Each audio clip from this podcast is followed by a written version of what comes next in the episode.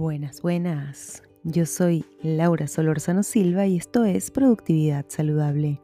Bienvenidos y bienvenidas a este espacio de reflexión sobre nuestra relación con el trabajo, las tareas diarias, los hábitos y el tiempo libre.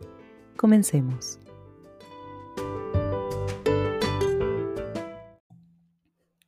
Bueno, gracias por estar nuevamente acá esta semana escuchándome. Em, esta semana, bueno, vengo con varias cosas. Lo primero es que conversando con una amiga y luego de algunas meditaciones que hice, me di cuenta de algo. A ver, solemos algunas veces en algunos procesos de nuestra vida, en particular cuando nos estamos buscando, cuando nos estamos encontrando, em, tratamos de negar eso que somos, ¿no? Yo soy por naturaleza una persona muy dada a la acción, ¿no? Para quienes saben de astrología y a quienes les interesa o quienes se quieran reír, como les provoque, yo soy Leo y tengo mi luna en Aries. Por tanto, tengo mucho fuego en mí. Mi ascendente es Pisces, entonces soy muy intensa y me gusta mucho la acción. Durante todo este tiempo que yo llevo haciendo productividad saludable, he estado como tratando de encontrarme, de saber dónde estoy. Y hablando con mi amiga Ita, me di cuenta de que una de las cosas em, de las que yo soy, en las que yo soy muy buena en la acción, es en tomar acción. Así que, bueno, productividad saludable va a seguir siendo un podcast que habla de la productividad desde el punto de vista saludable, es decir, de encontrar ese balance y ese equilibrio que efectivamente estamos buscando hoy en nuestras vidas. Lo que, mm, lo que no voy a hacer o lo que voy a evitar hacer es algún tipo de episodio donde narre más bien alguna situación que esté pasando hoy, como lo fue el episodio de la gran renuncia, por ejemplo. Entonces, bueno, vamos con todo porque vamos a empezar a hacer eh, episodios que van a ser mucho más eh, dados a la acción. Ojo, dados a la acción presente, es decir, que yo esté en cuerpo y alma presente en esa actividad que estoy haciendo, no en mientras caminas y paseas a tu perro, escucha este audiolibro, ponlo al X2 para que puedas aprovechar el tiempo al máximo y puedas estar haciendo siempre un millón de cosas, porque esa no es la idea de nosotros. Lo que nosotros queremos o lo que yo busco particularmente con este podcast es encontrar ese balance entre caminar con mi perro y estar presente y escuchar un audiolibro y estar presente. Dicho eso, vamos al tema de hoy. Por cierto, mi amiga es Andrea Pérez, es una muy buena psicóloga. Les voy a dejar su cuenta de Instagram acá abajo en la descripción para que la sigan. Tiene unos programas bastante chéveres. Dicho eso, ahora sí, les quiero contar que usé el Bullet Journal y cómo me fue. Para quienes no saben, el Bullet, Journal o Bujo, como se conoce también, fue creado por Ryder Carroll, un productor digital y diseñador em, que vive en Estados Unidos, en Nueva York. Él em, fue diagnosticado con cierta discapacidad para, para aprender, lo que lo forzó a encontrar un sistema alternativo para enfocarse y ser más productivo, ¿no? A través de este ensayo y error durante años, él desarrolló esta cosa llamada Bullet Journal. Debo decirles que cuando el Bullet Journal apareció hace años, años luz, en mi trabajo em, fue una tendencia, fue como, ¡ay, buenísimo! ¿Cómo lo hacemos? ¿Cómo lo utilizamos?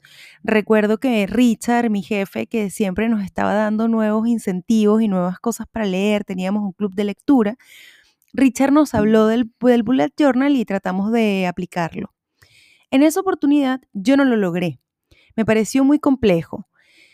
Sin embargo, eh, hace dos años yo decidí, bueno, vamos a darle una oportunidad. ¿Cuál es el gran problema del Bullet Journal, creo yo? Es toda la publicidad rara que hay en redes sociales, ¿no? Si ustedes van a Pinterest y buscan Bullet Journal, o sea, tienes que ser diseñador, tienes que ser bueno en artes manuales, tienes que saber muchísimas cosas. ¿Qué hice yo? Hackeé un poco el bullet journal y lo adapté a mis necesidades. Em, además, por primera vez, y esto sí lo hice el año pasado, me compré un bullet journal, o sea, un cuaderno. A ver, el bullet journal tú lo puedes hacer en cualquier cuaderno, ¿no?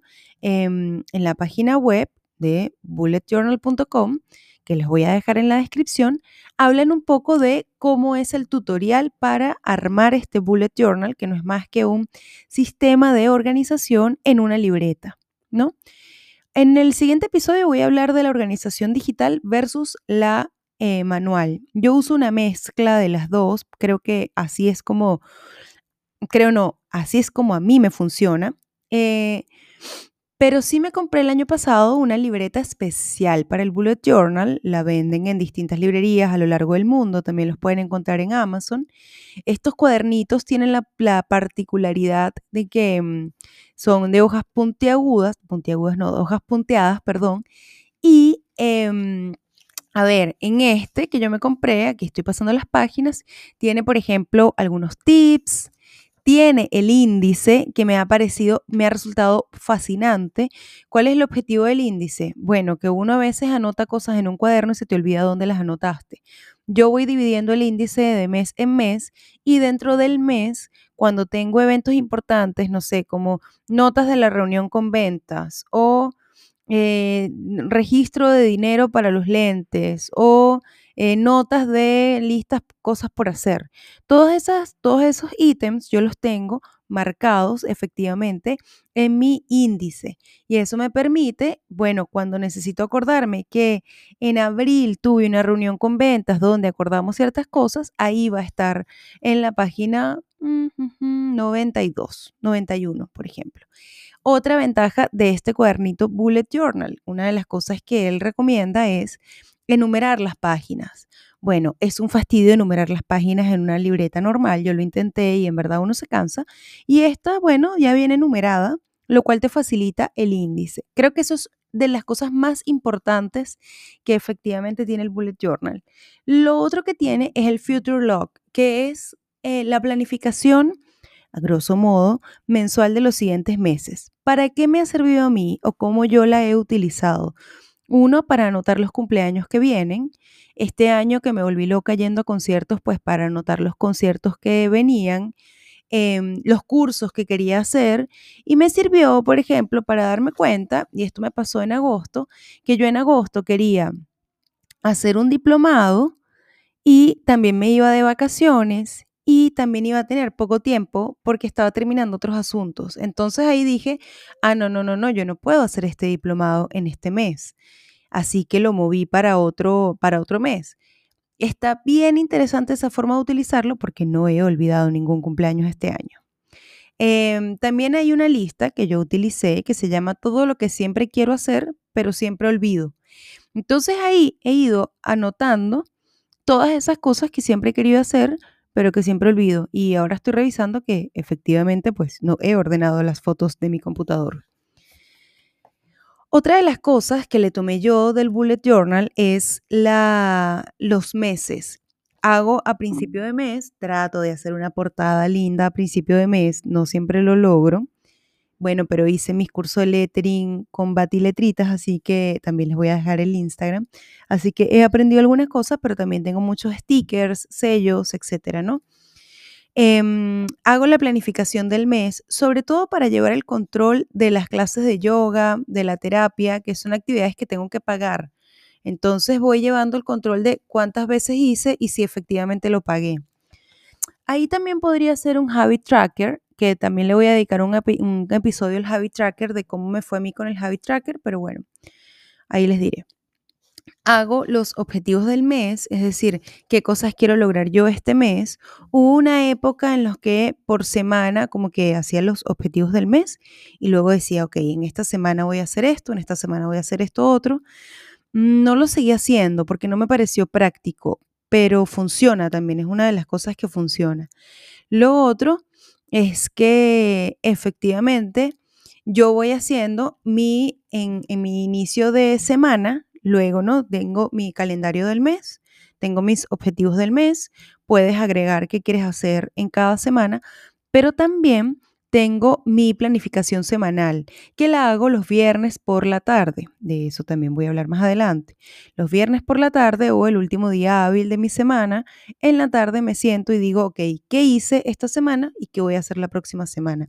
Lo hago en distintas categorías, en el trabajo, en personal mío, en temas de productividad saludable, en temas de estudios y en temas emocionales y afectivos, es decir, a quien quisiera ver la próxima semana, cuánto tiempo tengo disponible para este tipo de actividades como más recreativas, si de repente voy a una obra, si tengo alguna reunión, ¿no?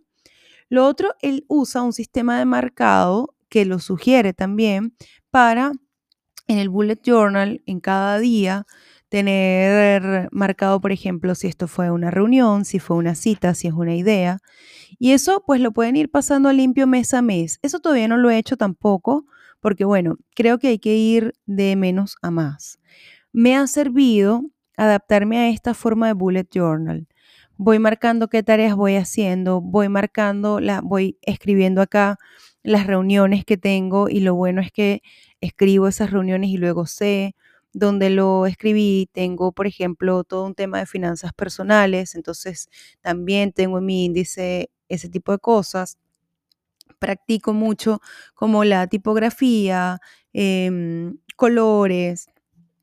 Para eso me ha servido. Es es una herramienta muy útil que creo que cada uno tiene que adaptarla a su manera, sobre todo si hay personas que son un poco más ansiosas, porque efectivamente pues les puede desarrollar mayor ansiedad si quieren seguirlo al pie de la letra. Mi consejo y recomendación final con el tema del bullet journal es, uno, cómprense una libreta de bullet journal que ya venga preseteada con ciertas páginas, que además trae instrucciones y trae consejos, y luego trata de adaptarlo a ti y a tus necesidades y a lo que tú más lo utilices, ¿no? Creo que ese es mi consejo por el día de hoy y hasta aquí hemos llegado.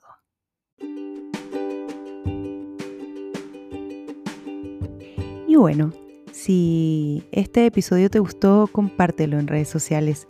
Recuerda que puedes seguirme en Instagram como productividad-saludable y en LinkedIn soy Laura Solórzano Silva. Muchas gracias por llegar hasta acá. Esto fue Productividad Saludable.